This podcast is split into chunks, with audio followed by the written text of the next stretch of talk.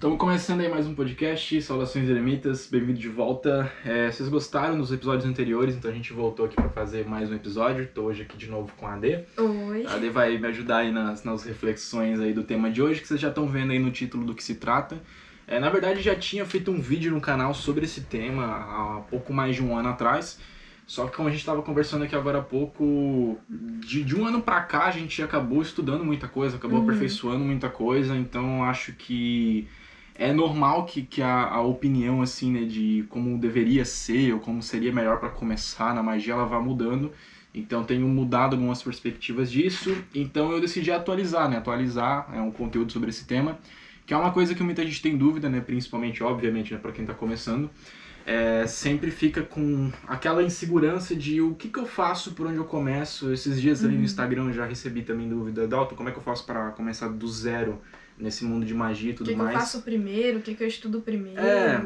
Por onde começar? E é foda porque é, é muita coisa, tipo, é uma. É agulha num palheiro mesmo. É, porque- e são coisas totalmente diferentes uma das outras, e às vezes Total. o que serve pra uma pessoa não serve pra outra. É, é complicado de começar. Foi justamente essa falta de norte, essa falta de, de informações que no passado fez eu desanimar né, de estudar magia. Isso a gente vai falar no outro podcast que a gente vai reservar para falar sobre a nossa trajetória pessoal, né, como é que foi o nosso início no ocultismo e tudo mais. Só que é, eu comecei a estudar com 14 para 15 anos e naquela época eu tive né, o, é, esse chamado assim, para começar a estudar, só que eu acabei andando em círculos e fui a lugar, fui a lugar nenhum, porque justamente eu não tinha uma instrução, não tinha ninguém para me instruir, me apontar o norte de o que é necessário estudar, o que é importante no começo, o que, não é importante, o que, dá para deixar depois, o que, é coisas a se priorizar. Enfim, um caminho mesmo, né? Pelo menos um passo a passo. É, vou dizer aqui para vocês, pessoal, que assim, o que a gente vai falar aqui, o que a gente vai refletir, não levem como regra, não levem como verdade absoluta, porque é só aquilo que a gente acha Conforme a nossa é, experiência, conforme a nossa com tudo experiência. que a gente trabalhou, qual seria o melhor, Aham. tendo a nossa experiência, o melhor caminho a seguir. Mas não é um caminho certo, não é aquilo Não existe que. caminho certo, essa é, a É. questão. Funcionou pra nós, não quer dizer que vai funcionar necessariamente pra vocês. Uhum. Esperamos que sim, facilitaria bastante, mas é que cada um vai ter né, um, um chamado diferente, vai ter um propósito de, de vida, uma missão espiritual diferente. E muitas vezes quem estiver ouvindo esse podcast aqui não vai é, ter o chamado para praticar as mesmas coisas que a gente pratica. Inclusive eu queria falar sobre isso. No começo, as coisas que a gente vai falar aqui é fundamento e é base, é uma coisa que todo iniciante vai precisar para qualquer prática, de qualquer vertente, de qualquer é, religião, de qualquer coisa, vai precisar desses fundamentos aqui. Depois a gente vai falar é, sobre as práticas de magia que a gente tem mais afinidade, anjos, arcanjos, daimons, etc. Então a gente vai dar também aqui alguns nortes, algumas dicas de literatura, algumas coisas importantes a se trabalhar de início. Mas novamente, aí pode ser que mais pro final desse podcast não atenda às necessidades de todo mundo, porque novamente, talvez não seja a sua vibe praticar goethe ou praticar magia angelical, talvez sua Uhum. vibe seja estudar outro sistema de magia. Inclusive, isso é uma das coisas que eu preciso começar dizendo, vamos pegar essa pauta aí, vamos pegar esse gancho aí. Por onde começar? Primeiramente, existem vários eh, sistemas de magia, existem vários caminhos né, de magia. E aí dentro desses caminhos você vai ramificar em vários outros caminhos que vai ser o, o começo do teu processo de estudo e tudo mais.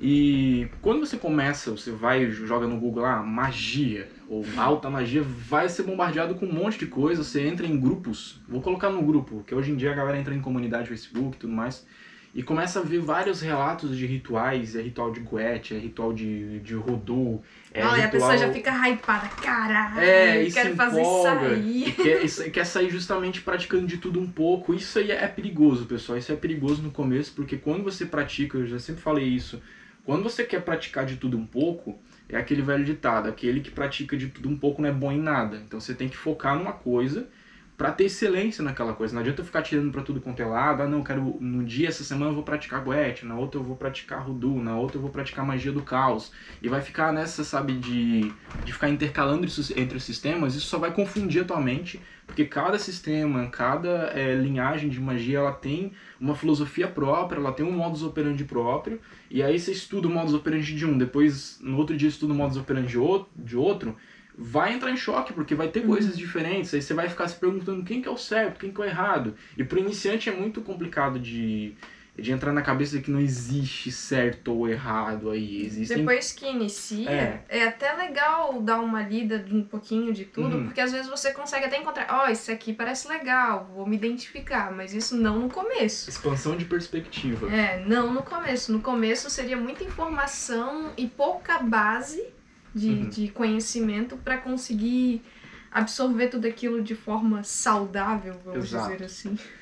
E aí, acho que o, o melhor pro cara que tá começando seria fazer assim. Pelo menos foi o que aconteceu comigo.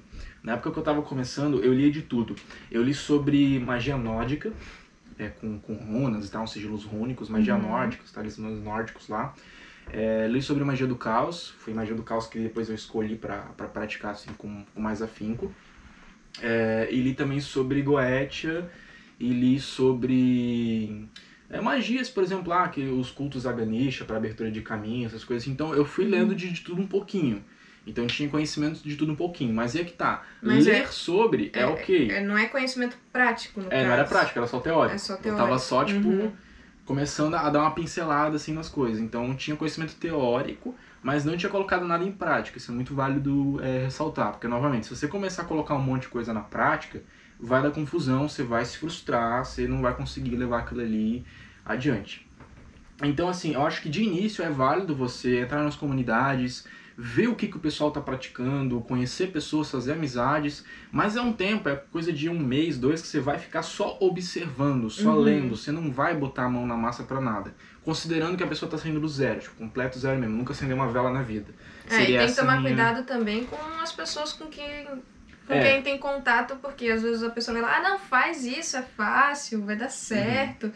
Acaba te, te intencionando para um caminho que muitas vezes não é para ser o teu. Então tem que tomar cuidado também com quem fala, com quem. Confia, desconfiando. É, Na dúvida, não confia em ninguém, cara. Só, só- Ah, se alguém vinha não faz ritual, não faz. Não faz porque. Até pra gente que já tá mais acostumado, às vezes a gente cai no, no conto do vigário, então uhum. é complicado. Não bota nada em prática só porque fulano é, falou que, que é, é legal de, de praticar. É. Eu já me ferrei por causa disso.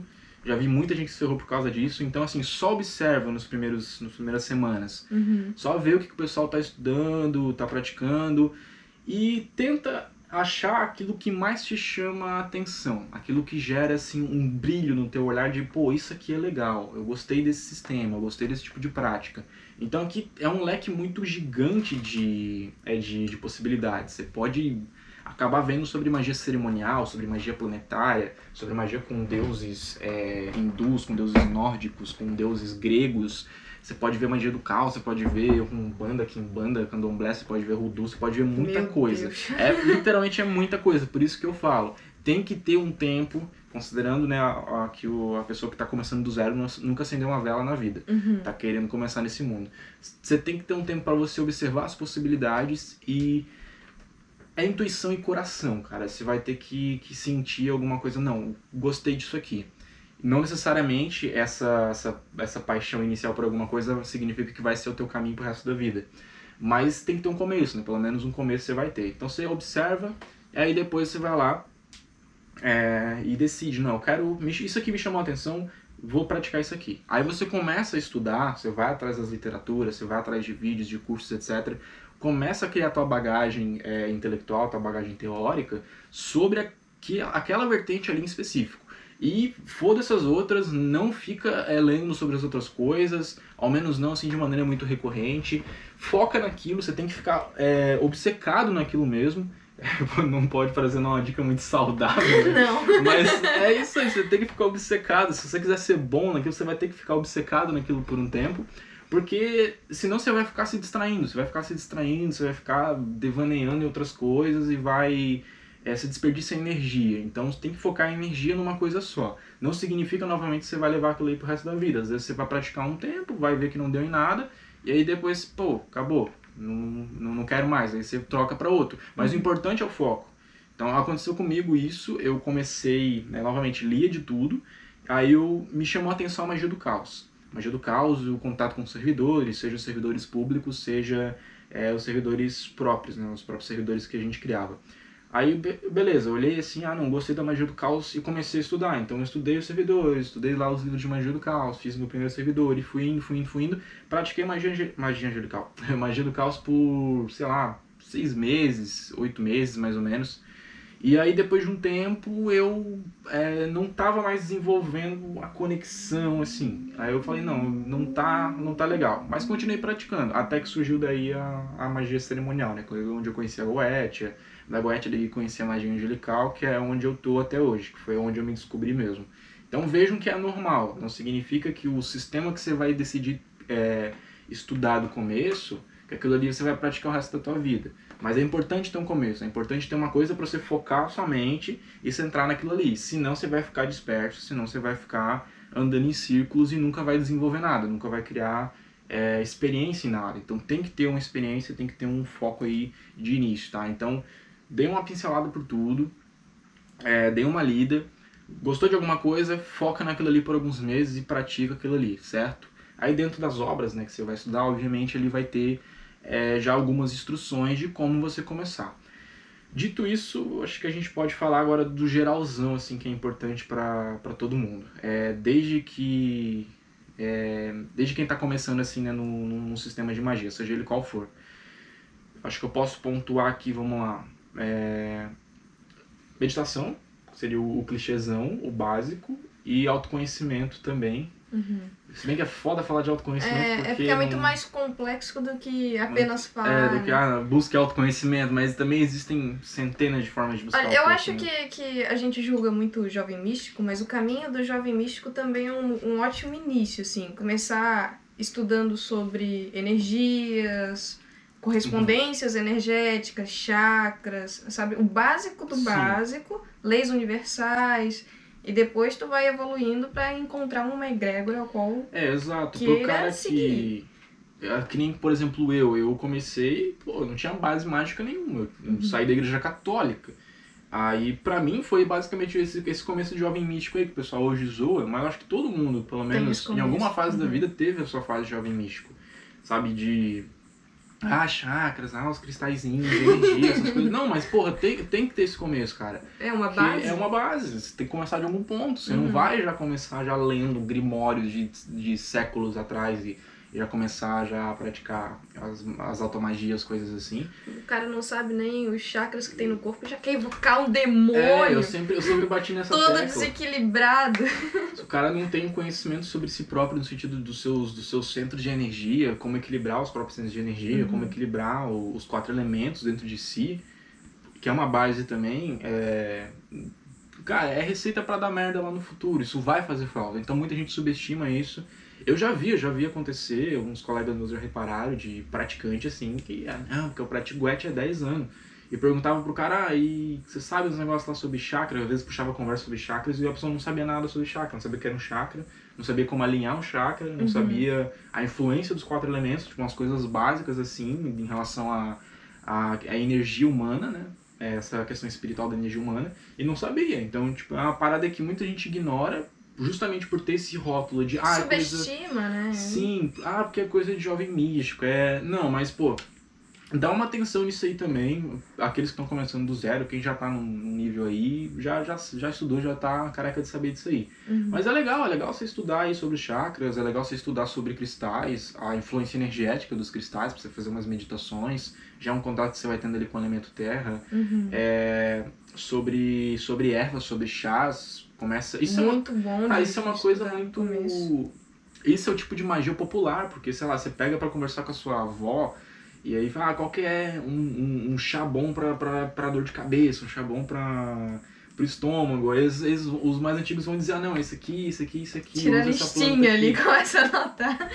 Isso, querendo ou não, é uma forma de magia também, que é Uhum. a propriedade oculta. É uma magia natural, mas Sim. ainda é uma magia. A propriedade oculta energética das plantas Uhum. também é muito legal de se estudar no começo, porque é o basicão, é a escolinha primária, é o prezinho da, da magia, que novamente muita gente subestima, tem um preconceito, né? ah, você tá taxado de, taxado de jovem místico e papapá. Mano, você pode estar praticando há seis anos. Que tu vai estar lá tomando banho de erva É o banho de ainda. erva. é, Isso aí é- faz parte da rotina, pô. Faz Uhum. parte. ah, Hoje em dia, por exemplo, estamos aqui desenvolvendo rituais de alta magia e tudo mais, mas a gente usa, ah, a gente usa cristais ali, a gente usa, como a Dê falou, é, as ervas por banhos de erva. E você não vai fazer isso se não souber ah, o, o fundamento, se não souber o que cada erva influencia energeticamente, o que cada cristal influencia energeticamente. Então, Uhum. É umas coisinhas bobinhas, mas de início é válido sim você estudar e aí depois você, enfim, né, vai evoluindo para outras coisas aí mais práticas. Mas é, foi muito bem observado, essas questões aí é, é tranquilo.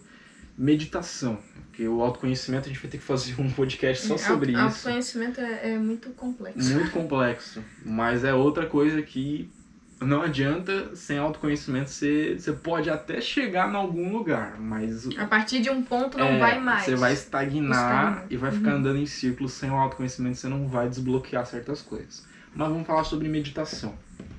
Meditação, outra coisa que lá no meu curso eu começo a falar sobre meditação já desde a primeira aula. É a primeira aula do curso é meditação e reforma íntima.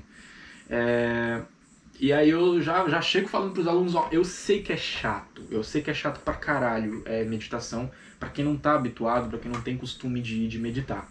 E aí também muita gente subestima e pula essa etapa. Eu sou um desses, eu no começo pulei. Ah, Foda-se a Eu não pulei. eu meditava. Porque eu achava um saco é, meditar. E eu não via sentido. Eu falava, ah, pra que meditação? Não tô sentindo nada, não tá mudando Não nada. conseguia chegar num estado de alter, alterado de É, consciência. não, não conseguia atingir nada. E eu ficava pensando, ah, isso aí é, é, é baboseira, é receita de bolo que É balela, replicando. é balela. Hum, Então é normal, já falo pra galera que tá começando, é normal, você vai achar que meditação é um negócio muito chato, você vai achar que meditação é inútil, mas você pode perguntar pra qualquer praticante mais experiente, todo mundo vai te falar da importância da meditação. É, por quê? Por que da meditação? A meditação, ela te ajuda em muitos níveis. É, já na verdade a gente já sai de um assunto espiritual, mágico, oculto e vai até para um nível mais científico da coisa. Já tem uma pá de estudo científico, neurolo, neurolo, neurológico, dicção tá Neurológico. Neurológico. Neurológico de que a, a meditação ela tem diversos benefícios né, para a saúde humana, saúde física, Uhum. é, evita ansiedade, essas coisas assim, melhora a qualidade de vida do ser humano assim como, né, como um todo. Ah, benefícios mentais também, foco, Sim, o foco, alívio de estresse. uhum. Visualização do, do que você quer futuro e tal. É, a clareza mental. Clareza mental, é. Então tem muita, muita coisa que daí já, novamente, não é nós que estamos falando, isso é ciência que, que coloca que a meditação ela já tem lá um, uma lista muito grande de benefícios. É, coisas que, ao meu ver, é importante de você ter o domínio da meditação é para, primeiramente, mindfulness. Vocês já provavelmente já devem ter ouvindo, eh, ouvido esse Coaching. é, em algum coach de empreendedorismo aí da internet você já deve ter ouvido a palavra mindfulness. É, que ela foi muito prostituída essa palavra, mas eu, eu gosto do conceito de meditação, mindfulness, que basicamente, para quem não, não tá ligado, é você estar presente no atual momento. Então, normalmente é uma meditação onde você foca na sua respiração, Uhum. você faz respirações mais longas do que aquilo que você está habituado, porque no dia a dia nossa respiração é. E aí você vai fazer o. Vai respirar fundo e vai respirar de maneira mais vagarosa e vai o tempo todo estar prestando atenção na respiração, não é aquela respiração inconsciente que a gente está vivendo o dia todo e nem lembra que está respirando. Então é aquela respiração consciente mesmo. E através dessa respiração consciente tem o objetivo de te trazer para o momento presente, para você estar concentrado no aqui e no agora. Vocês devem se perguntar, Dalton, por que, que isso é importante para magia? Vamos lá.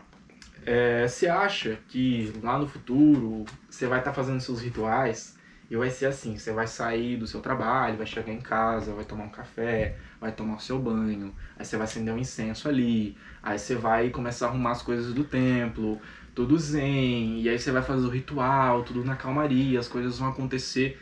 Não vai ser assim. Uhum. A grande maioria dos rituais mais importantes da tua vida, ouçam o que eu vou falar aqui, anotem isso. A grande maioria dos rituais mais importantes na vida de vocês, vocês vão fazer em dias onde a rotina de vocês mundana vai estar um caos.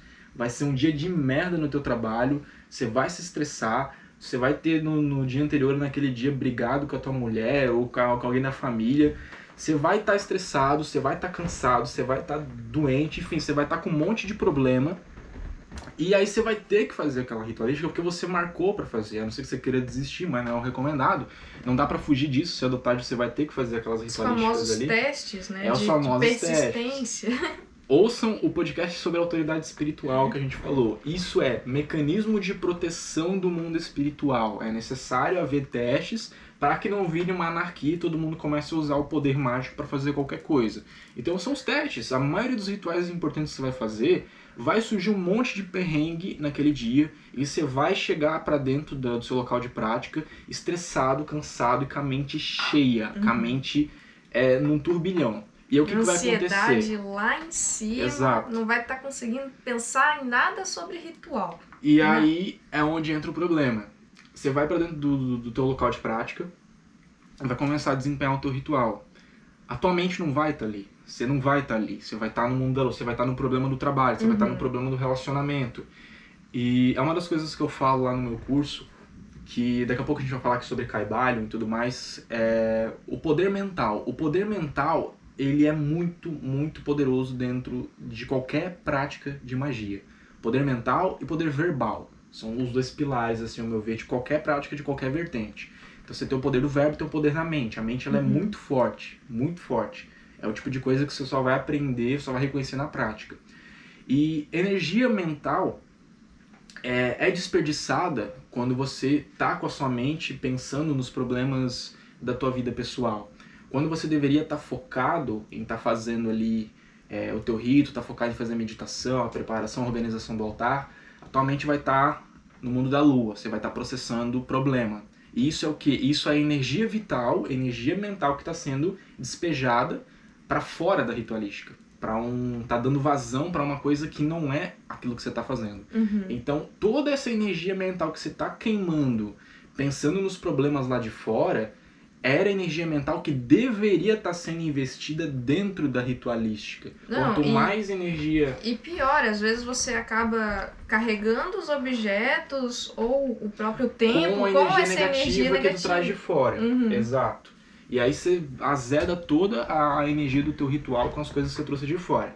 Mas principalmente também, como eu estava falando, em relação a essa questão mental. Você vai ficar queimando energia vital e mental com coisas que não tem a ver com o teu rito quando na verdade essa energia mental deveria estar sendo investida ali para carregar, para potencializar, para deixar o rito mais forte, para fazer com que você se conecte melhor com aquilo que você está fazendo, para que a tua experiência é, com aquela magia seja é, amplificada e, e, seja uma boa comunhão, seja uma boa experiência. Uhum. E aí isso não vai acontecer. Por quê? Porque você vai estar tá pensando em coisas lá de fora.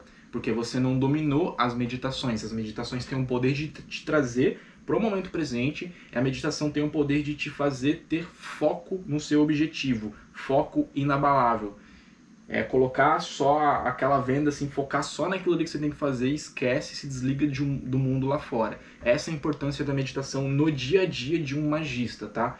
Novamente, a grande maioria dos ritos que você vai fazer não vai ser de boa, você vai estar num dia ruim, é, principalmente pra gente né, que vive no século XXI. Uma uhum. coisa era um magista de 500 anos atrás que vivia dentro de um monastério. Qual era o estresse de um cara que vive no monastério? Nenhum. Ele acorda, vai orar, almoça e vai orar, e a oração, meditação, oração, meditação, uhum. oração, meditação. Tem que conciliar uma rotina com uma rotina espiritual também Sim. é muito difícil. Era muito mais fácil para os magos antigos que tinham uhum. a, sabe, o, o tempo todo para dedicar aquilo. Mas pra gente aqui, da, do século XXI tá aí na, né, na, na, correria, no capitalismo e tudo mais, tem que trabalhar, tem que pagar as contas, tem que fazer as coisas, a gente tem preocupações, a gente tem ansiedades. E para a gente sobreviver, para a gente conseguir né, ter uma vida decente, a gente vai ter esses estresses, vai ter essas preocupações. É inerente à condição humana. É inerente à condição humana os estresses, as ansiedades. Uhum. E você tem que separar de isso, porque senão você vai trazer essa energia para dentro do teu ritual. Aí você vai, como eu disse, azedar o teu ritual e não, não vai ficar legal. Você vai sentir falta, é, sabe, da, daquela, daquele foco. Então a meditação, em primeiro ponto, começa aí. É, a meditação ela te traz para o momento presente e ela também te ajuda a atingir né, os famosos estados alterados de, de consciência. De consciência. Uhum. Aproveito, inclusive, para fazer aqui um parênteses nisso. Estado alterado de consciência. Vocês vão ouvir falar muito disso quando estiverem estudando sobre meditação. Quando eu lia no começo sobre estado alterado de consciência, como alcançar um estado alterado de consciência através da meditação, eu pensava, pô, eu vou sentar ali, vou meditar e vai começar a, vai começar a levitar, vai começar a vir uns ventos ao redor, passarinho pousar no meu braço, começa a sair uma energia. E, e não é nada disso. Não é nada espalhafatoso. Estar alterado de consciência é simplesmente, conforme eu dei o exemplo ali antes, você se desligar do mundo lá fora. Você está focado no presente, somente no momento presente, já é um estado alterado de consciência. Uhum. Porque o teu estado de consciência normal no dia a dia é preocupação, é as coisas que tem que fazer, é as coisas que você tem que fazer, as cobranças, as tarefas, as obrigações, os estudos, o trabalho, e relacionamento, etc, etc. Esse é o teu estado normal de consciência. O fato de você conseguir ficar um minuto que seja sem pensar em nada disso e estar tá focado somente na tua respiração já é um estado alterado de consciência. Não vai ter poderzinho saindo, não vai ter portal abrindo, não vai ter levitação. É uma coisa simples. Existem outros estados alterados de consciência que você entra meio que num transe. Isso aí também é legal, vocês vão acabar experienciando isso cedo ou tarde, mas esses estados você vai alcançar só depois de bastante tempo meditando. No começo eu levava. Ah, no começo, na verdade, a primeira meditação você não sente nada, é, você não consegue. Não, não espera sentir nada. Não, na primeira meditação é uma bosta mesmo. A pessoa vem, ah, mas eu não consigo meditar. Mas a meditação também é uma prática. É uma prática. Com é o treino. tempo, vai melhorando. Na primeira meditação, você nunca vai ter um resultado bom. Assim como nas primeiras ritualísticas também. Nem na primeira, nem na segunda. Nem na segunda. nem na décima, nem na vigésima quinta. É um hábito, pessoal, é um hábito. Uhum. É... E se você parar, é que nem academia, qualquer coisa. Pra você ver resultado, você vai ter que ir todo dia, durante ali alguns meses, até começar a ver um resultado. Uhum. Porque se você parar, é mesmo que você não vai ver o resultado. É, é um processo gradual, não é um Isso. processo. Pim, aconteceu, pronto, já estou Uhum. num estado alterado de consciência, não é assim? E novamente não, não tem nenhum, sabe, não tem nada mágico. A meditação, novamente, o principal hoje em dia, o principal fator assim é, interessante que eu vejo da meditação, o mais positivo, é trazer para o momento presente, é se desligar, porque novamente, se a gente tiver disperso com assuntos de fora, que não são o foco daquela ritualística, a gente está queimando energia mental. Energia mental é preciosa. Seja energia mental, seja energia vital, elas são preciosas para o trabalho. Então você deveria estar focado com a mente ali, para direcionar a energia mental ali, que é onde você precisa, para depois transmutar essa energia no teu propósito, seja ele qual for.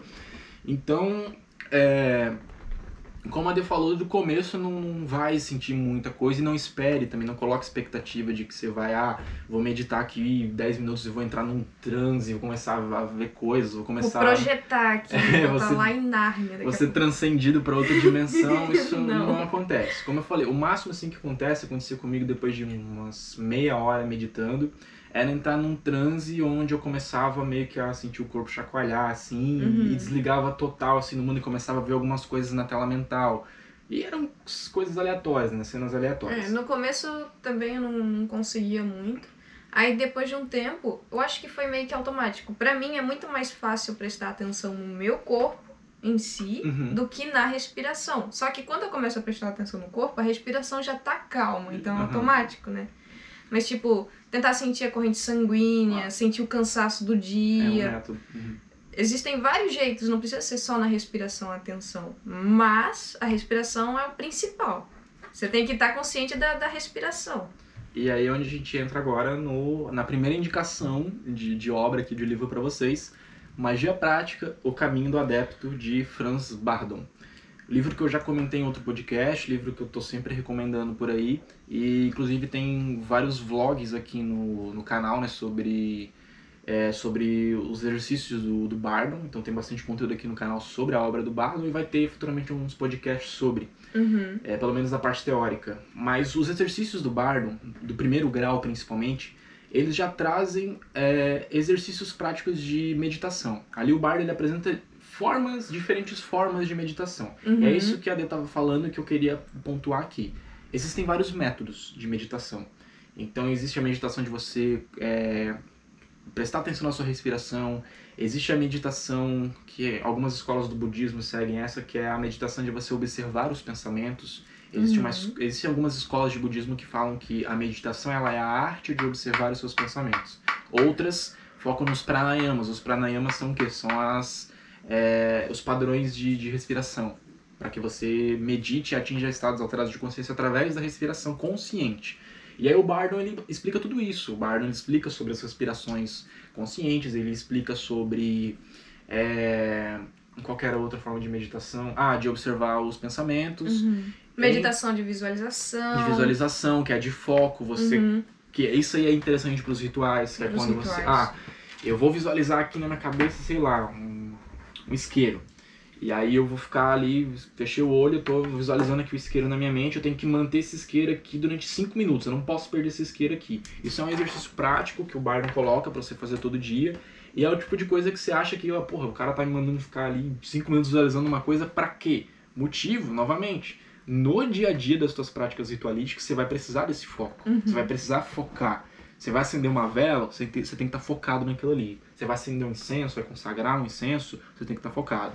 Você vai fazer a abertura de um círculo mágico, tem que estar focado ali. A tua mente tem que estar ali. Não pode estar novamente queimando energia com outras coisas. Não pode estar dispersa, não pode estar em devaneios. Esse tipo de exercício vai te treinar a ter o controle é, absoluto da tua mente, ou pelo menos grande parte né, do controle da mente, para que você saiba direcionar a tua energia mental no teu propósito. Isso vai potencializar os teus rituais, vai deixar os teus rituais mais poderosos. Então, fica aí a dica. é, as partes teóricas do livro do Bardman inicial são Muito fenomenais. boas. São muito boas. A gente vai fazer podcast sobre isso para vocês irem estudando junto com a gente. É, um, é uma ótima base pra começar. É a base teórica, porque ali, gente, ele vai explicar para vocês tudo. Ele vai explicar sobre o mundo astral, o que é o mundo astral, como que se formou é, o mundo através da manifestação dos quatro elementos, a influência dos quatro elementos.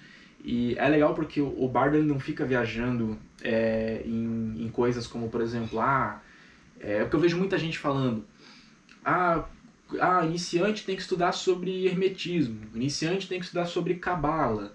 E aí é, é, sabe, é manjado que o cara que vai começar a estudar por cabala, vai começar a estudar por, por hermetismo, as leis do, do, do Caibalion lá, ele vai se frustrar porque ele não vai ver muito fundamento naquilo ali, que tá, é muito distante da, Da realidade. da realidade. Uhum. É importantíssimo depois, mas no começo foca no básico da condição humana, Uhum. que é quatro elementos. O mundo ao nosso redor é os quatro elementos. Se você não tiver consciência no que, que os É, quatro eu, elementos... eu acho que isso é, é o mais legal da, da obra dele, porque ele te, te traz uma autoconsciência sobre o mundo que te rodeia Isso.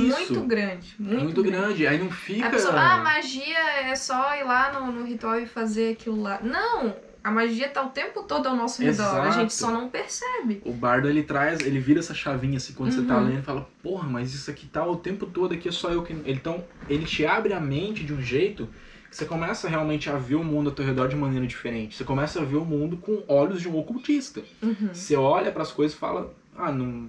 Tem muito mais além daquilo que eu estou vendo. Tem Uhum. muito mais né, coisas ocultas. E, e aí não fica esse devaneio de ah, é, é, sefirotes e tudo mais, e reinos da árvore da vida, que é um conteúdo complexo, convenhamos. E aí às vezes dá uma frustrada e a pessoa vai ler sobre os reinos da árvore da vida. direito, não, Não, sabe. entende. Não sabe como aplicar aquilo ali. Até porque Exato. não é a hora disso, né? Não é a hora de aplicar todo aquele conhecimento Uhum. sutil, que é um conhecimento bem sutil, assim, que precisa de muita interpretação no teu dia a dia. É muito difícil de aplicar. É muito mais fácil aplicar o que tem mais perto de você, que é os quatro elementos, aonde eles estão, como eles interagem com você e as energias por trás dos quatro elementos. Bingo, bingo. Você matou, a Ade matou a charada aqui. Aplicabilidade, tipo, cabala, hermetismo, essas coisas é importante, é, você vai estudar alguma hora ou outra, mas é o tipo de coisa que você vai ler, vai estudar e vai ficar com o conhecimento na mão e vai ficar tipo, tá, que, que eu faço com É, o que, isso? que eu faço com isso agora? E no- realmente, naquele momento ali, pra quem tá começando, você não vai usar pra nada. Vai usar depois, quando tiver na prática já. Mas naquele momento, não. Então, foca é, em aprender sobre coisas que estão mais próximas da realidade humana, como a gente tava falando, da influência dos quatro elementos. O mundo ao nosso redor é quatro elementos. Então, por que caralho você não vai estudar sobre os quatro elementos? Uhum. ou sobre como que os quatro elementos influenciam. É, estuda sobre as nuances do plano astral, estuda sobre é, a diferença de espírito, alma, essas coisas que o Bardon também explica nessa parte é, inicial teórica. Novamente, Magia Prática, O Caminho do Adepto, livro excepcional, obra é, excepcional e essencial também. vários adjetivos pra, pra obra do Bardo. Te puxa muito saco do Bardo. Aham. Não só a gente, né? Muita gente aqui na, na comunidade ocultista puxa o saco do Bardo, mas não é à toa, é porque ele revolucionou nesse sentido de trazer um passo a passo para as coisas. É um sistema iniciático, é tipo assim, é como se você tivesse um mestre ali, um mestre oculto nas linhas, né, do, do Uhum. livro, é, sem você ter um mestre, você tem um norte a seguir. Então, um livro novamente É, fantástico. e é um conhecimento muito acessível. Você não precisa ser muito letrado pra conseguir entender. É, exato. É muito acessível. Novamente, porque ele É começa puxando para um lado simples da vida, falando Uhum. sobre a, a existência humana, plano físico ali, o plano astral, as coisas mais básicas que todo mundo precisa saber e não fica delirando em conteúdos complexos de início. Eu acho que esse é o essencial para iniciante, não Uhum. ficar delirando, ah, porque fulano de tal falou que tem que estudar cabala, tem que estudar isso aquilo. Beleza, tem que estudar, mas é, o cara já tá no nível mais avançado. E obviamente, quando o cara tá no nível mais avançado, ele vai indicar aquelas coisas ali. Então tem que ter o pé no chão. Tem que ter o pé no Uhum. chão de ó, um passinho de cada vez, um degrauzinho de cada vez. Não adianta botar o carro na frente dos bois e, e é isso aí. É, então o Bardo vai falar sobre as meditações, vai dar aquela base inicial assim, para você entender o que, que se passa ao seu redor a nível magístico. Você tem um, é um despertarzinho aí da, da consciência. E aí você vai ter ali vários exercícios, a gente está colocando em prática, a gente está no grau 2, na verdade era para estar no grau, no grau 3, mas enfim, a gente está indo aos pouquinhos. É, e aí, basicamente, os exercícios do bardo, eles são focados em te tornar um mestre do domínio dos quatro elementos. Uhum. Aí é que tá. Hoje em dia, depois de 4, 5 anos praticando, a gente é, despertou atenção para começar a, a desenvolver isso. Então a gente quer levar os exercícios do bardo até o décimo grau, que é tipo coisa para mais de um ano mesmo, uma jornada bem grande. Mas eu deixo aqui frisado que não necessariamente você precisa zerar os exercícios do livro do Bardo, até porque eu, AD e vários outros, a gente começou é, sem zerar os exercícios do Bardo. Seria interessante? É interessante, mas novamente, você vai ficar lá um ano só botando em prática os exercícios para depois começar a praticar magia. E vamos ser franco, ninguém vai fazer isso. Não. Ninguém vai, fazer, ninguém vai esperar tanto tempo. Valeria a pena? Provavelmente sim. Valeria muito a pena, seria um começo perfeito, perfeito. Mas não tem como tentar ser, ser tão perfeito assim, porque se você começou nessa de eu quero estudar magia, eu vou estudar magia, é porque tem um motivo. Ou porque tem um problema. Você quer solucionar esse problema o mais rápido possível. Não julgo. Tem que ir, né? Tem que ter uma calma, né? não pode ser muito afobado. Mas também esperar um ano e pouco para começar a parte prática. Vamos, vamos ser franco aqui com nós, cá entre nós, é, é barra, é complicado, tem que ter muita disciplina. É muito autocontrole já. Uhum. E para quem tá começando autocontrole é uma das coisas que você vai começar a trabalhar futuramente. Então você não tem muito no começo. É, e, e sem, sem querer é, desvalorizar a obra, mas eu acho que esses erros do processo também fazem parte e também trazem Fazem, muito engrandecem. Uhum. É que o Bardo ele foi bastante super, super protetor na obra dele. Ele Uhum. pensou, ah não, eu vou pegar o adepto que tá lendo esse livro e vou preparar ele durante meses para mais de um ano para que ele tenha toda uma base, todo o fundamento para depois começar a praticar e quando ele praticar ele vai começar a praticar de maneira totalmente segura. Então ele foi muito super protetor, ele realmente fez um sistema meticulosamente ali projetado para que você tenha a melhor experiência possível. Mas como a Def bem falou, às vezes faz parte você, você se lascar um pouco ali, vai acontecer cedo ou tarde. Então que seja o quanto antes, na verdade. É, você vai se lascar, você vai se decepcionar, você vai cometer um erro, você vai Uhum. dar murro em ponta de faca, você vai correr atrás do próprio rabo, andar em círculo, isso aí é normal, isso vai acontecer. Então eu comecei a ler Barnum na época que eu, foi um dos primeiros grimórios que eu li, primeiros livros né, de, de magia que eu li, e eu coloquei em prática só os exercícios do primeiro grau. Eu comecei a praticar os exercícios do primeiro grau, pratiquei por menos de um mês e depois parei. Aí depois eu já hum, coloquei o carro na frente dos bois e já comecei a estudar magia cerimonial.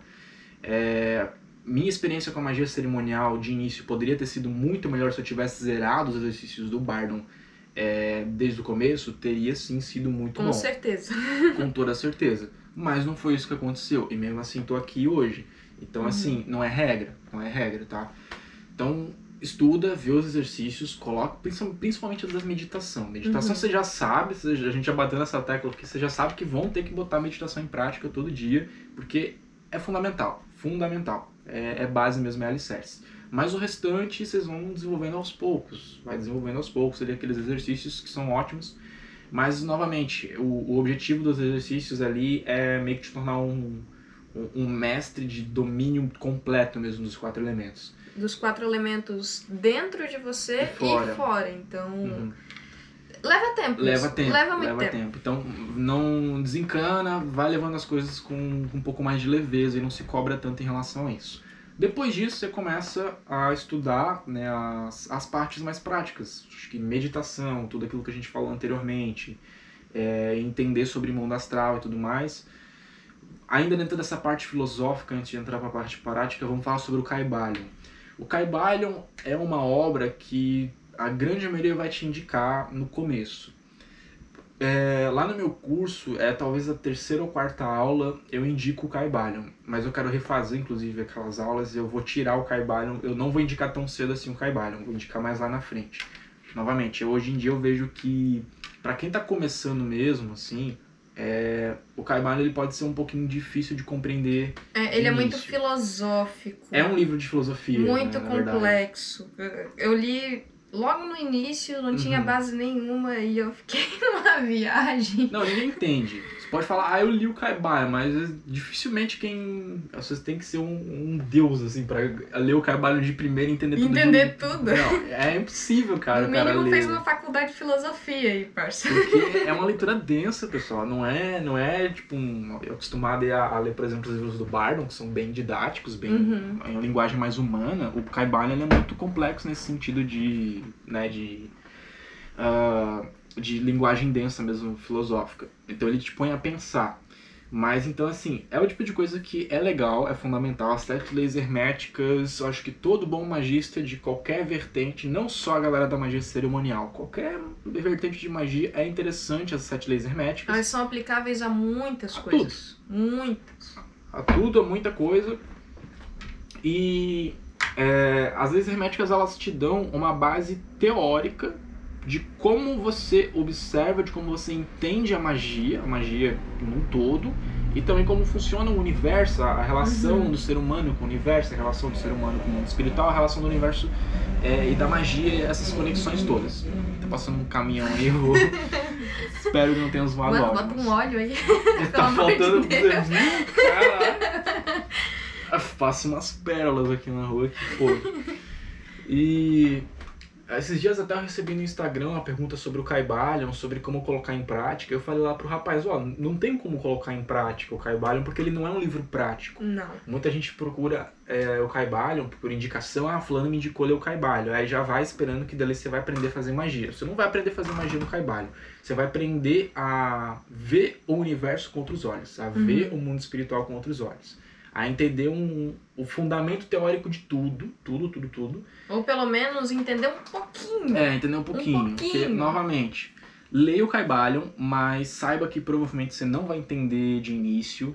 Uma dica que eu dou também é assista palestras sobre o Caibalion. Uhum, é mais porque fácil do que É mais fácil do que ler. O pessoal, enfim, destrincha numa, numa linguagem mais simples, então é mais tranquilo é, quando você assiste uma palestra sobre.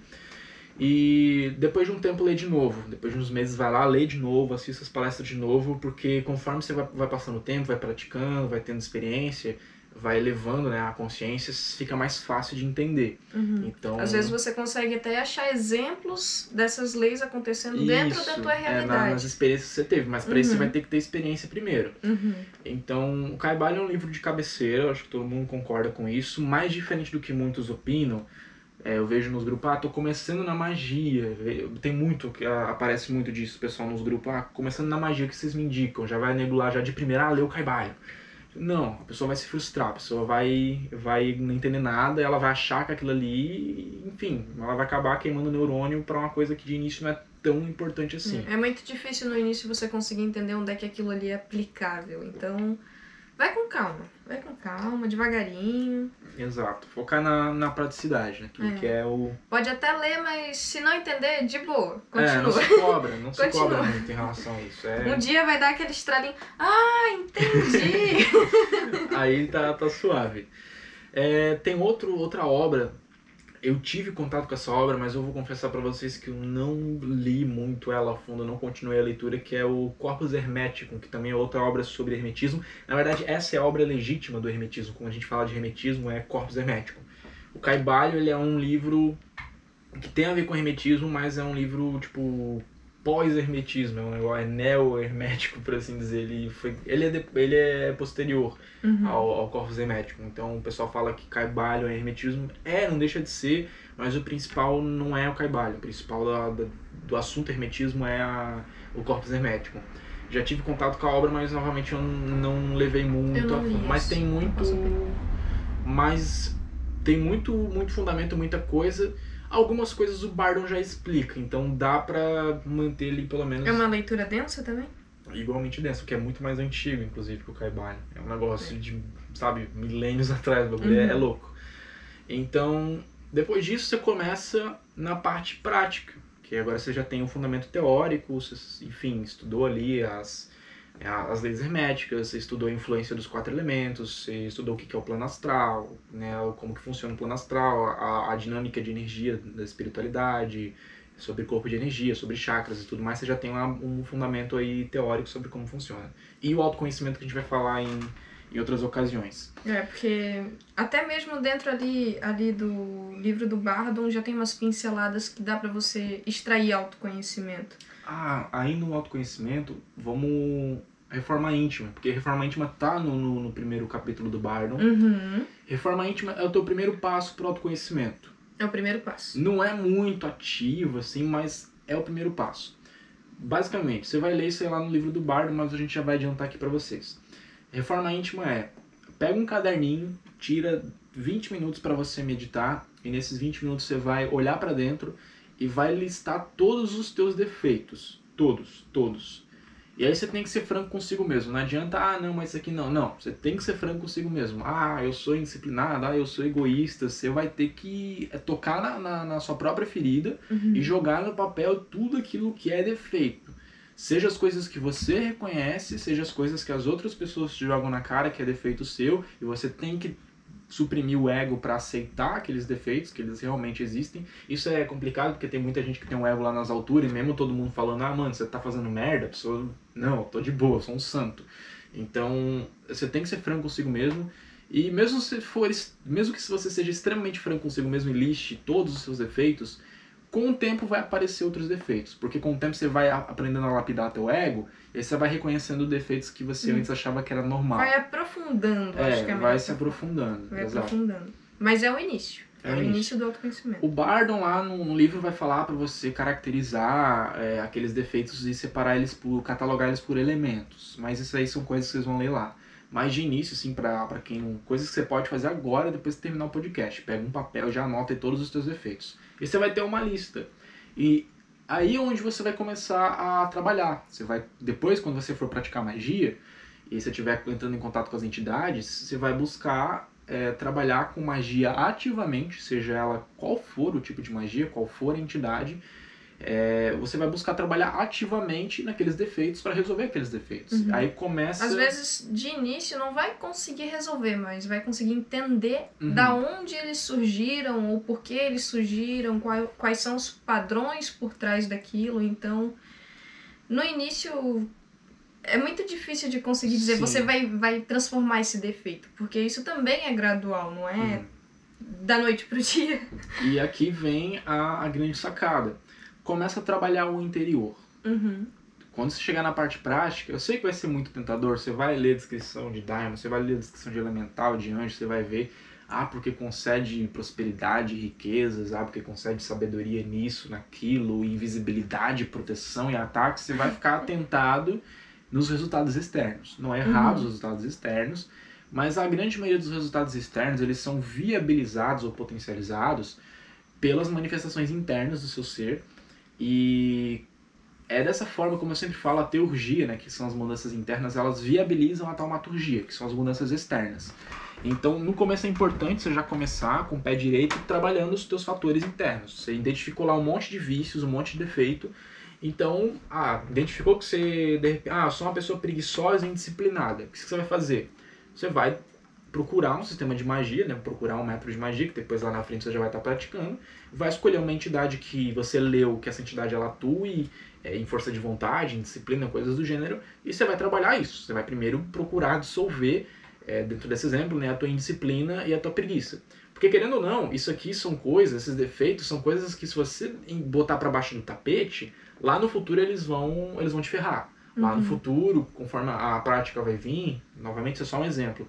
Você vai precisar de disciplina, você vai precisar de vontade. A magia não tem espaço para preguiça. Aí se você ir jogando para baixo do tapete, continuar sendo uma pessoa preguiçosa, continuar sendo uma pessoa indisciplinada, você vai estagnar. Você não vai chegar a lugar nenhum na, na magia. Então É. começa já a cortar o mal pela raiz. Começa a trabalhar nos teus vícios, começa a trabalhar nas, nos teus defeitos, a, a resolver tudo aquilo que tem de ruim, seja interno, seja externo. Novamente, é importante também o foco no externo. Dentro dessa reforma íntima, você também vai identificar é, fatores externos. Sei lá, tô precisando de mais prosperidade, tá, tô passando um perrengue financeiro. Você vai lá, não. Tem que trabalhar na prosperidade também. Só que muita gente foca só nesse externo, o resultado material, e esquece do resultado interno. O resultado interno, cedo ou tarde, vai ser cobrado. Cedo ou tarde, aquilo vai pesar, aquilo vai te sabotar em algum nível. É, e, e vale também ressaltar que muitas das vezes o que você não tem no externo é por causa do interno. Uhum. Às vezes você não consegue um trabalho, não consegue algo porque você tem algum bloqueio interno que te impede de ter aquilo, que te faz ter um ciclo vicioso que te impede de progredir. Falando dessa forma é muito difícil de entender. É, É mas- só vivenciando pra você saber, porque é muito difícil de Vamos entender. dar exemplo. Eu já, eu já falei sobre isso no canal, foi no vídeo das vias de manifestação. Hum. Vamos supor que você tá, é, você tá querendo um resultado amoroso. Muita gente começa na magia para buscar resultado amoroso. Ah, tô sozinho, tô solitário, quero fazer a, a magia para conseguir um namorado, uma namorada. Não é errado, não é errado. É tranquilo você pedir esse tipo de coisa. É, vejo muita gente julgando, mas ah, porque é futilidade. Não é futilidade, é outro assunto muito, com, muito extenso, mas é, espiritualidade humana se desenvolve na vivência. E muitas Uhum. vezes as vivências de relacionamento têm muito a ajudar o ser humano na questão espiritual. Então não é futilidade buscar magia para relacionamento, essas coisas assim. Mas, você quer o resultado externo do relacionamento. Mas de repente lá na reforma íntima, você identificou que você é uma pessoa, sei lá, colocar aqui um exemplo, uma pessoa muito é, muito egocêntrica, muito fria, uma pessoa que não cuida de si mesma em relação à, à aparência, né, à estética. Uhum. Então você identificou aqueles, aqueles vícios ali, coisas que daria para melhorar em relação ao seu ser. Ser uma pessoa mais legal, ser uma pessoa mais compreensiva e tudo mais. Então, assim, como é que você quer abrir teus caminhos amorosos? Como é que você quer um relacionamento? Como é que você quer fazer amigos e tudo mais? Se você não é o tipo de pessoa agradável para se relacionar Uhum. agradável para se ter amizade. Então, não é milagre. Muita gente, ah, o que é magia, é isso, aquilo. Não, magia não é milagre. Magia ela só potencializa as coisas que já têm uma possibilidade de acontecer. E magia é transmutação. Magia é transformar as coisas. Então, assim, tem que usar da lógica. E- Esse é o- as vias de manifestação. Outra coisa que é muito imprescindível para quem está começando. Vocês vão ouvir muito essa palavra. Vias de manifestação. O que, que é? É a forma como o resultado vem até você. Então, você quer um resultado de você quer ser uma pessoa próspera em relação a, a relacionamento, beleza. Mas você tem que ser uma pessoa que as pessoas queiram se relacionar, as pessoas Uhum. queiram ter amizade.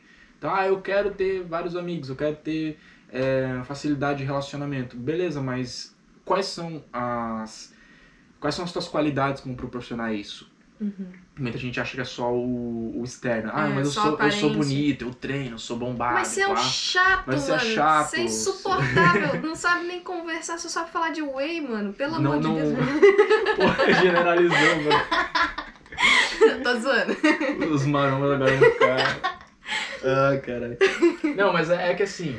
É, é o, o típico heterotop que só sabe falar de, de si Uhum, próprio. de si próprio. E só da, da, da vidinha material. Então, assim, você tem que ter conteúdo também, cara. Você Uhum. tem que ser uma pessoa interessante. Então, se tornar uma pessoa interessante é um caminho para se ter bons resultados através da magia. É um trabalho interno necessário pra abrir vias de manifestação pra conseguir um relacionamento futuro. Exato, Uhum. exato. Cirúrgico. Então. Cirúrgico. Vamos falar ainda dentro desses exemplos, é, questão profissional. Ah, eu quero ter prosperidade. Prosperidade dá para ter dentro né, de, um, de um regime CLT, você está ali trabalhando de carteira assinada, mas é, vamos colocar no campo de empreendedorismo que fica um pouco mais fácil de explorar. É, eu vejo muita gente, ah, porque eu tenho um negócio próprio, eu quero usar a magia para impulsionar o meu negócio próprio, eu quero ficar rico, eu quero desenvolver e tudo mais. É possível, é possível. Uhum. A gente é um exemplo disso, a gente conseguiu muito resultado de prosperidade na nossa vida. Só depois de muito apanhar. Depois de muito apanhar e depois de muito aprender que não adianta você querer dinheiro, não adianta você querer prosperidade se você não tem as qualidades necessárias para ter aquilo ali. Então muita gente faz é, ritual, vários rituais buscando prosperidade, buscando riqueza, é, para impulsionar algum serviço, algum produto que a pessoa preste.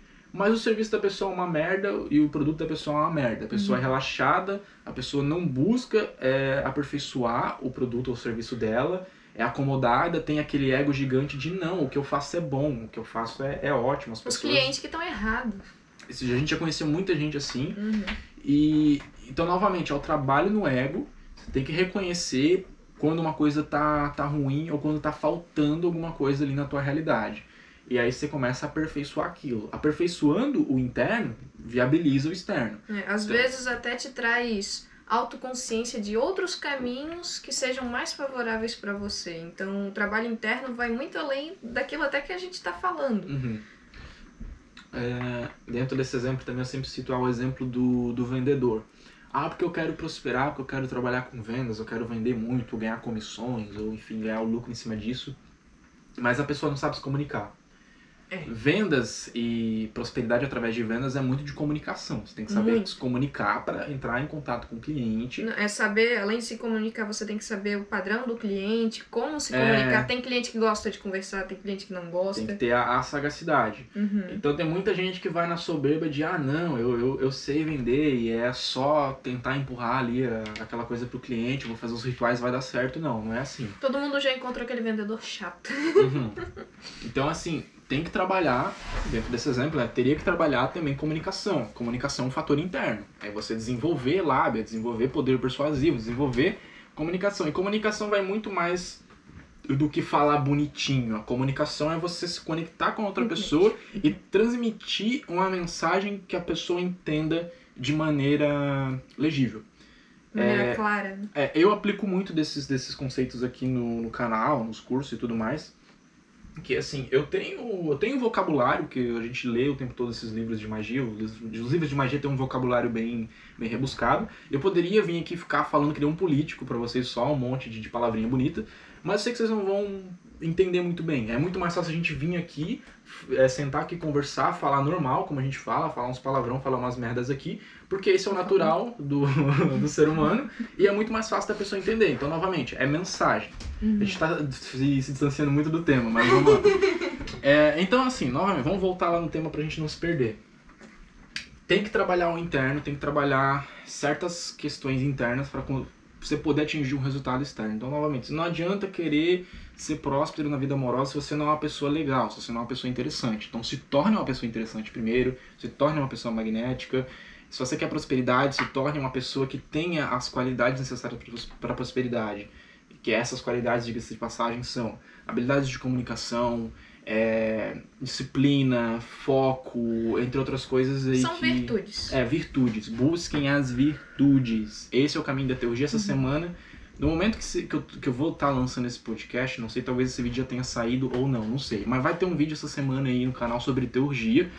Então a teurgia é isso, é um caminho né, dentro da, das práticas de magia que você busca para transformar o teu interior e a taumaturgia para transformar o exterior. Uhum. Então a reforma íntima vai ser isso, você vai listar as coisas que precisam melhorar na tua realidade, seja franco consigo mesmo, mesmo que tenha que tocar nessa ferida, certo? E aí ali você vai ter uma relação, você vai ter um mapa das coisas que você precisa resolver. Daí você vai riscando com o tempo, você vai riscando, às vezes vai reconhecendo novos defeitos, e você vai trabalhando, e ali vai te dar um norte. Porque muita gente começa na magia e falar que começar a fazer um ritualzinho de prosperidade, fazer um ritualzinho de harmonização de relacionamento, e depois fica, tipo, boiando, tá, o que, que eu faço agora? Aí fica, sabe, andando em, em círculos naquele loop infinito. A reforma íntima te dá um norte a seguir daquilo que tem que ser trabalhado, é um mapa. Uhum. Ó, tem que trabalhar isso, isso, aquilo. Zerou tudo, aperfeiçoa. Ele vai aperfeiçoando e dessa forma você sempre vai ter algum ritual para fazer. É, isso tá dentro do autoconhecimento, né? Uhum. Uhum. Depois você vai para a parte prática. É, começar a estudar a parte prática novamente. Aí, vamos partir do, do princípio de que lá no começo do podcast né, você ouviu que você vai estudar um pouquinho de tudo, e aí você vai começar a focar num sistema. E aí aqui começa a ficar complicado, porque vamos supor que você tenha escolhido a, sei lá, a prática de Rudu. Eu não tenho conhecimento nenhum nessa área para chegar aqui para vocês e falar, ó, oh, não, leiam tal, tais obras e façam tais, tais coisas. Ah, eu escolhi magia do caos. Eu também tenho uma basezinha, mas não, não mais. Eu já esqueci muita coisa por conta do uhum. tempo de que eu não pratico mais. Dentro da nossa tradição agora, para aqueles que despertaram interesse em trabalhar dentro da alta magia. A alta magia o que, que é? Pelo menos alta magia da tradição salomônica. Alta magia é você lidar com seres não nascidos, seres que não são espíritos humanos, são outros tipos de espíritos que não incorporaram, né, não nasceram num corpo humano. E dentro dessa, é, dessa, dessa vertente de alta magia existem muitas entidades. Existem anjos, arcanjos, inteligências planetárias, espíritos olímpicos, daimons elementais. Esses são os seres que a gente já abordou em algum momento aqui no canal. E vocês já devem ter visto de alguns outros vídeos, ou irão ver caso você tenha começado no canal agora. Você vai ver futuramente em algum momento é, a gente falar sobre anjos, arcanjos, inteligências planetárias, inteligências híbridas planetárias, elementais, Daimons da Goetia e espíritos olímpicos. Acho, não sei se eu já falei, mas acho que sim. Enfim, então aqui tem bastante coisa. Vamos falar sobre isso, vamos falar da parte prática, o que, que é interessante para um estudante de alta magia quais são as obras que eu acho que seria interessante de vocês começarem a ler. Além do livro do Bardon, que já foi citado aqui, obras clássicas como é, Eliphas Levi, Dogma e Ritual de Alta Magia, ele também reserva bastante do tempo, a gente ainda, eu quero ainda ler de novo para a gente fazer um podcast sobre o Dogma e Ritual de Alta Magia. É, ele reserva um tempo também para falar sobre elementais, sobre algumas influências ali. O Levi, ele também, igual o Bardon, ele vai te dar a noção dele, né, de mundo, espiritualidade, sobre o que para ele é a magia. Então, cada escritor, cada ocultista, ele tem a sua visão do que, que seria uhum. magia, como é que funciona a magia. Então, é interessante você ir é, absorvendo diferentes perspectivas para depois montar a sua própria visão, né? A sobre... sua própria crença sobre tudo. Uhum. Então, Dogma e Ritual de Alta Magia é um livro bacana. O Caibalion, que a gente já citou aqui também, é um livro bacana também em relação a conteúdo que teórico, teórico. Tem algumas coisas práticas no Dogma e Ritual de Alta Magia, mas a, a grande maioria é, é teórico. É, e no livro do Bardon também tem parte prática, parte teórica, e a parte prática são os exercícios. E aí depois tem várias, vários tipos de entidades que você pode explorar. É, vou começar pela ordem dos que são mais fáceis de se fazer em rituais. É, espíritos olímpicos. Espíritos olímpicos eu tenho falado muito nos últimos tempos e o motivo disso é porque realmente é uma coisa fácil de, de fazer. Então, os espíritos olímpicos você vai, você quer aprender sobre, está começando aí, nunca fez um ritual, começa com espíritos olímpicos e começa com rituais de magia angelical simplificada, caso você tenha essa afinidade, sentiu aí de que seja interessante trabalhar com anjos ou arcanjos também, tá? Mas eu já chego lá nos anjos ou arcanjos. Espíritos olímpicos. Tudo que você precisa saber sobre a teoria e a prática para colocar em prática os rituais com espíritos olímpicos está no Grimório de Ars Arbatel, certo? E também no meu curso gratuito sobre espíritos olímpicos. Então não tem desculpa, é gratuito, é chegar lá, estudar e botar em prática.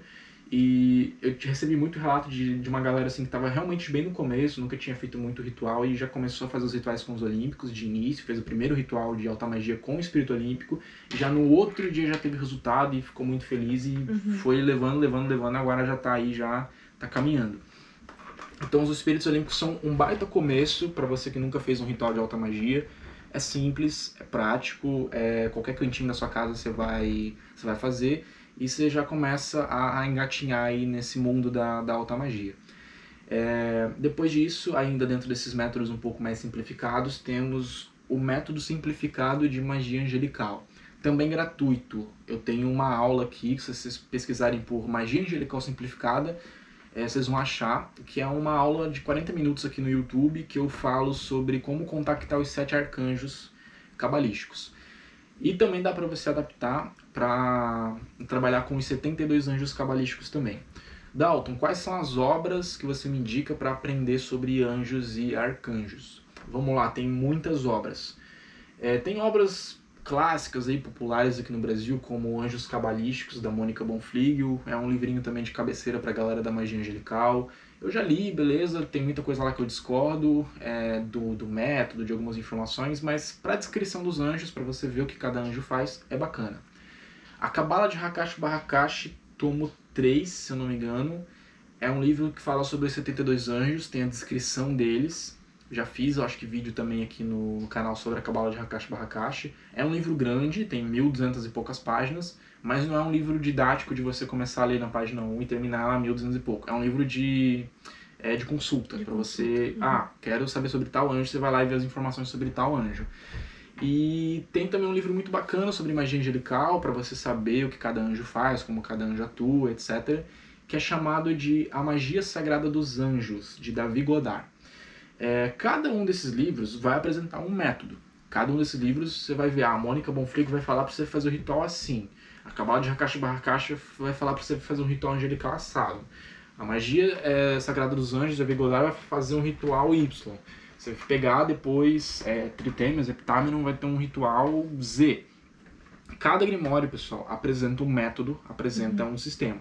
Novamente, não existe sistema certo. Existem vários sistemas e aí vai de cada um botar em prática e ver se funciona para si ok? É, e ainda assim, com o tempo, você mesmo vai acabar adaptando o sistema da sua forma, uhum. do seu jeito. Então, não existe realmente um sistema certo. Existe que melhor se adapta à sua realidade. Ainda no tema de, da, da questão simplificada, é, o método do, da magia simplificada que eu criei, ele, ao meu ver, é o mais simples assim para começo, porque você vai precisar de uma vela, um incenso, selo do anjo, leitura de um salmo, oração ao anjo. Ponto. Ritual que você faz em 20 minutos, coisa rápida, que você já começa a entrar em contato, ainda que de maneira indireta, você não vai conseguir ver o anjo, você não vai conseguir sentir muito da energia do anjo, mas já é uma forma, já é um começo, já é um primeiro passo para você atrair um pouco da energia angelical, sentir uhum. a vibração angelical e ver como é que funcionam os resultados.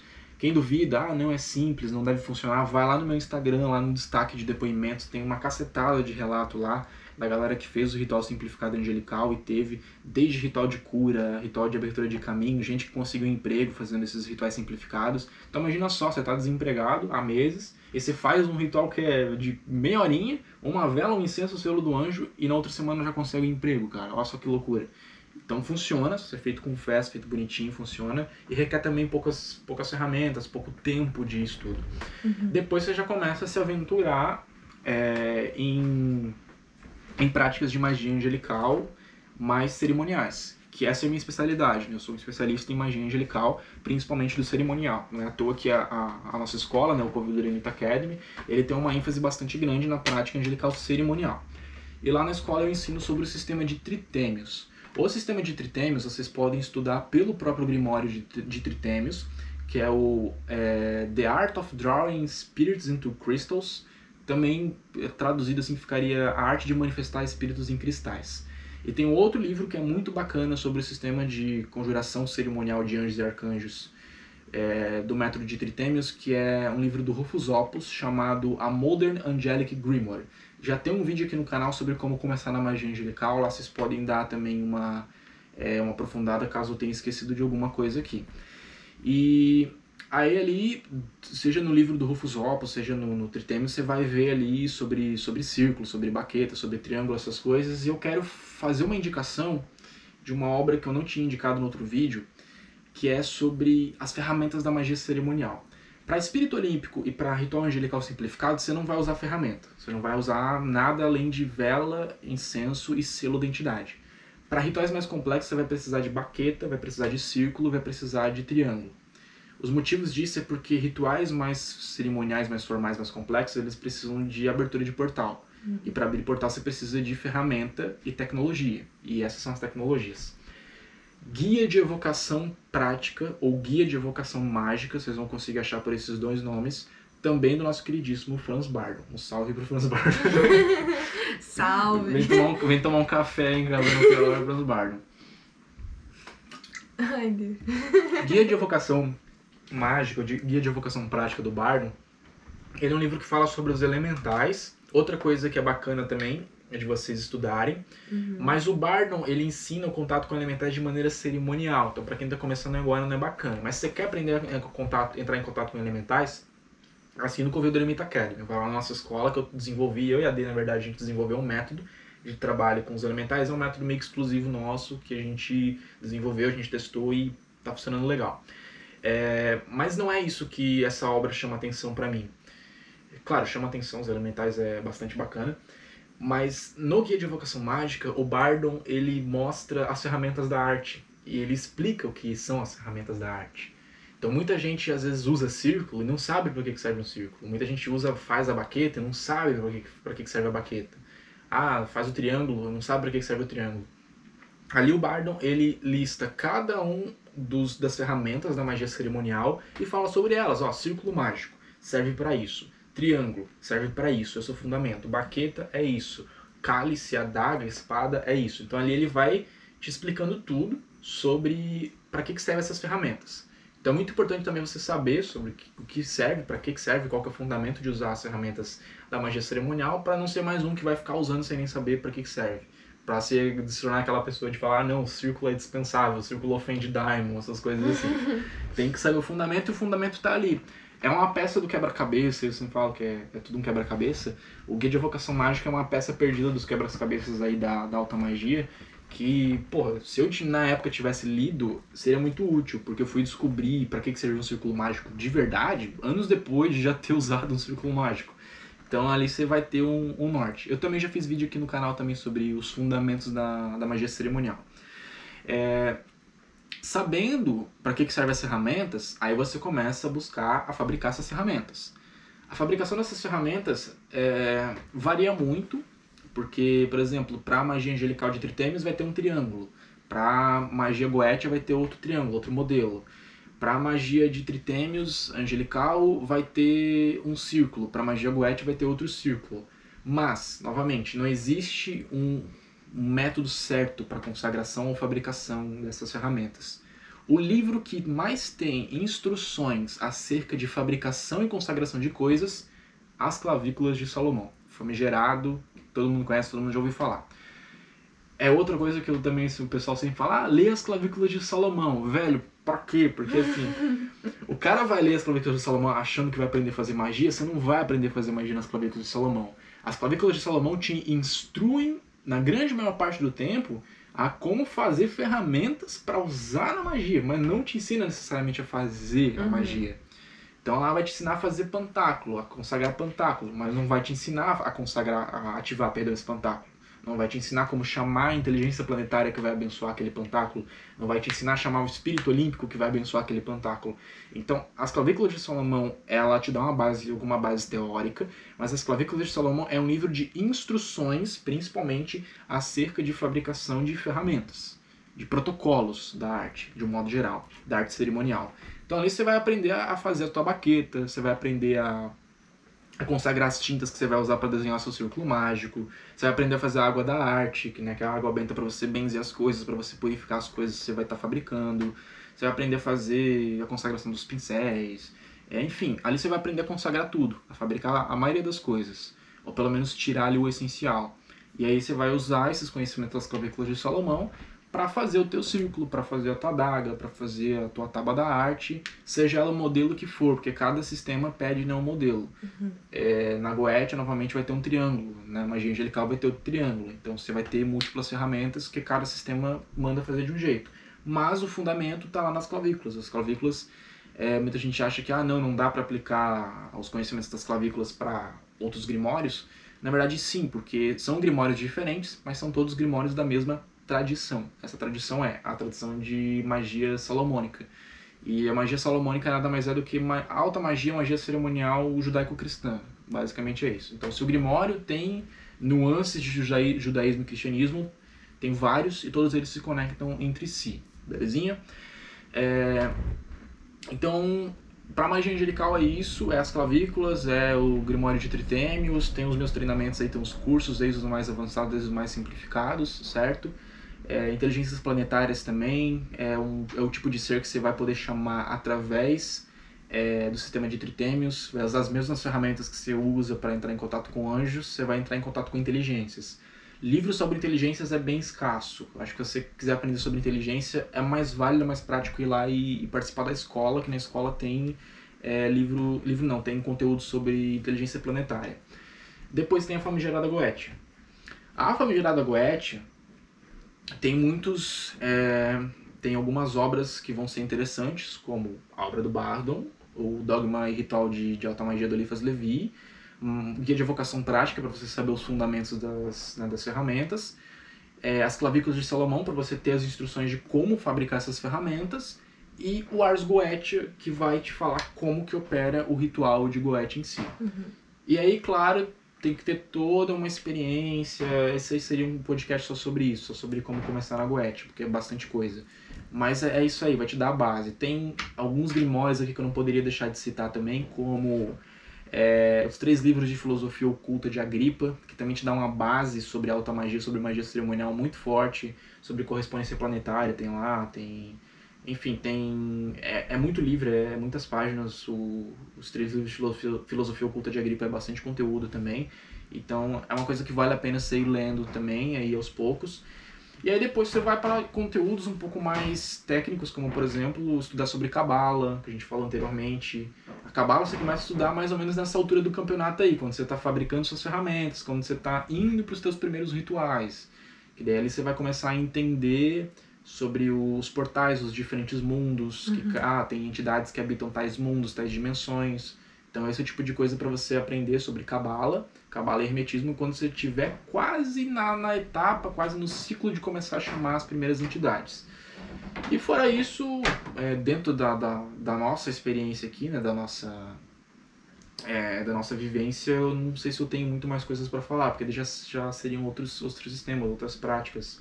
Mas a ideia é sempre a mesma. Busca informações, livros, grimórios. Uhum. Quanto mais você tiver, mais informações diferentes, aí você vai adaptar tudo ao seu jeito. É. Uhum. Ele citou um monte de grimório aqui, o cara é um poço de, de É, livro. é só, é só a ponta do iceberg, tem muito grimório pra Caralho, mano. muito mais coisa, tem muito mais coisa. Mas aí. existe muito, muita informação, muita informação. Então busca, vai atrás. Vai corre lendo aos poucos, vai Uhum. lendo aos poucos, tá? É, cuida pra não levar os grimórios como verdade absoluta, senão você vai virar Uhum. o famoso, o famoso personagem da comunidade ocultista, que é o que a gente chama de papagaio de grimório. Uhum. Você, ah, o cara lê um grimório e leva como se o grimório fosse a Bíblia. Ah, porque você não fez tal coisa, mas o grimório manda fazer assim. Novamente, não tem regra. Os grimórios nada mais são do que relatos, instruções e protocolos que os magistas que escreveram eles anotaram. São anotações É, de Eles tiveram as antigos. experiências deles, adaptaram da forma deles e Uhum. transcreveram ali da forma deles, mas isso não é Exato. uma lei. Por um tempo você vai é, usar as fórmulas de outros magistas. Por um tempo você vai o- é, partilhar da, da, da cosmovisão de um, de um magista Uhum. antigo, vai partilhar das técnicas, vai partilhar das orações que ele escreveu. E até aí tudo bem, é normal. No começo é assim mesmo. Uhum. Você vai acabar é, não tendo muita originalidade. Você vai estar praticando coisas que falaram pra você praticar e É, fazendo você coisas. vai acabar sendo influenciado, isso não tá errado, mas Uhum. até um certo ponto. A partir do momento que você começa a se sentir desconfortável, ou que você vê que tem alguma coisa de Tá errado limitando. ali, né? Aí é a hora de você tomar controle sobre isso. Começar a adaptar da sua forma. É que você começa, mas isso é anos depois, tá? Uhum. Vale lembrar, não é no primeiro mês, é anos depois você vai começar a adaptar o sistema para atender as tuas necessidades dentro da visão de mundo que você construiu, da Uhum. visão espiritual que você construiu, das experiências que você teve. Aí você vai adaptando e no futuro, com o passar dos anos, você mesmo desenvolve teu próprio sistema. Eu tô caminhando para isso agora nessa altura, na Dessago. Eu tô começando a a construir, tô na missão de construir nos próximos anos o meu próprio sistema de alta magia. Já construí algumas coisas, tipo a feitiçaria planetária foi uma invenção, abre aspas, é, minha. Aquele método dos elementais que é ensinado no curso também foi um sistema que a gente desenvolveu. Não Uhum. foi uma coisa que a gente pegou do livro e deu Ctrl-C, Ctrl-V. Mas, Uhum. novamente, o Ctrl-C, Ctrl-V de práticas, no início, é ok. Você tem que fazer, porque afinal você não tem fundamento. Então você vai praticar uma coisa que já foi testada por outra pessoa. Mas aí depois com o tempo você vai tendo experiência, vai tendo sabedoria, você vai criando as suas próprias coisas. E aí você vai praticando do jeito que você quer, do jeito que você adaptou melhor para tua realidade, beleza? Então é isso, pessoal. Autoconhecimento, meditação, sem afobação, vão tranquilo, não, né, não, não precisa ficar bem tranquilo. não precisa ficar atirando pra tudo quanto é lado. um degrau de cada vez, tenham paciência, algumas coisas vão, né, vão, vão acontecendo aí de maneira, é, de maneira ir progredindo aos poucos, certo? Então, espero que vocês tenham feito anotações, eu esqueci de dizer no começo, mas seria legal o pessoal fazendo anotações aqui, né, dicas. Mas qualquer hora, é, ouve o podcast de novo e anota de novo e, enfim, né, tenta colocar em tópicos para depois você ir se situando enfim, a gente poderia estender essa conversa aqui por muito mais tempo, mas eu acho que ia confundir demais a cabeça de vocês. A gente falou que o basicão do basicão é para algumas coisas. Então, é, dê uma refletida sobre isso aí, ouçam o podcast aí, de repente, numa outra hora de novo, e anotem, e reflitam, e aí, depois de um tempo, né, talvez a gente faça um, um episódio 2 aí para falar de coisas um pouco mais avançadas. Uhum. Daqui a uns dois anos a gente atualiza de novo. É, vai atualizando, então fique por dentro. Eu acho que na verdade esse podcast, no final das contas, aposto que tem muita gente que tá ouvindo aqui que já não é iniciante, que é uma uhum. galera que já, já praticou, já, tem, já teve seu primeiro ritual, mas aposto que alguma coisa ou outra, mesmo para quem já, já tem uma, uma certa prática, foi válida, né? Foi, foi legal saber. Porque, novamente, até para mim, eu há um ano atrás, eu tinha a ideia de indicar para uma pessoa começar de tal maneira. Hoje, um ano depois, eu já penso, não, agora eu acho melhor indicar que comece dessa forma aqui. Uhum. Então é, é, bacana a gente ir vendo essas duas perspectivas. De repente, um livro que eu citei aqui, uma coisa que eu citei aqui, é, você ainda não conhecia, né? Então, interessante também. E é isso aí, vamos finalizar esse episódio aqui por, hoje. Espero que tenha sido útil, pessoal. Espero que vocês tenham gostado desse conteúdo. E a gente vai é, logo logo ele tá começando com os podcasts sobre a parte teórica do livro do Bardon, que uhum. a gente uhum. é, é, bastante fã, a gente gosta bastante, e a gente vai estudar junto, né? Vocês vão estudar junto com a gente, vão, vai refletir junto com a gente. E, enfim, até os próximos episódios. Então, bons estudos e boas práticas tchau. aí para todo mundo. Valeu, falou, tchau.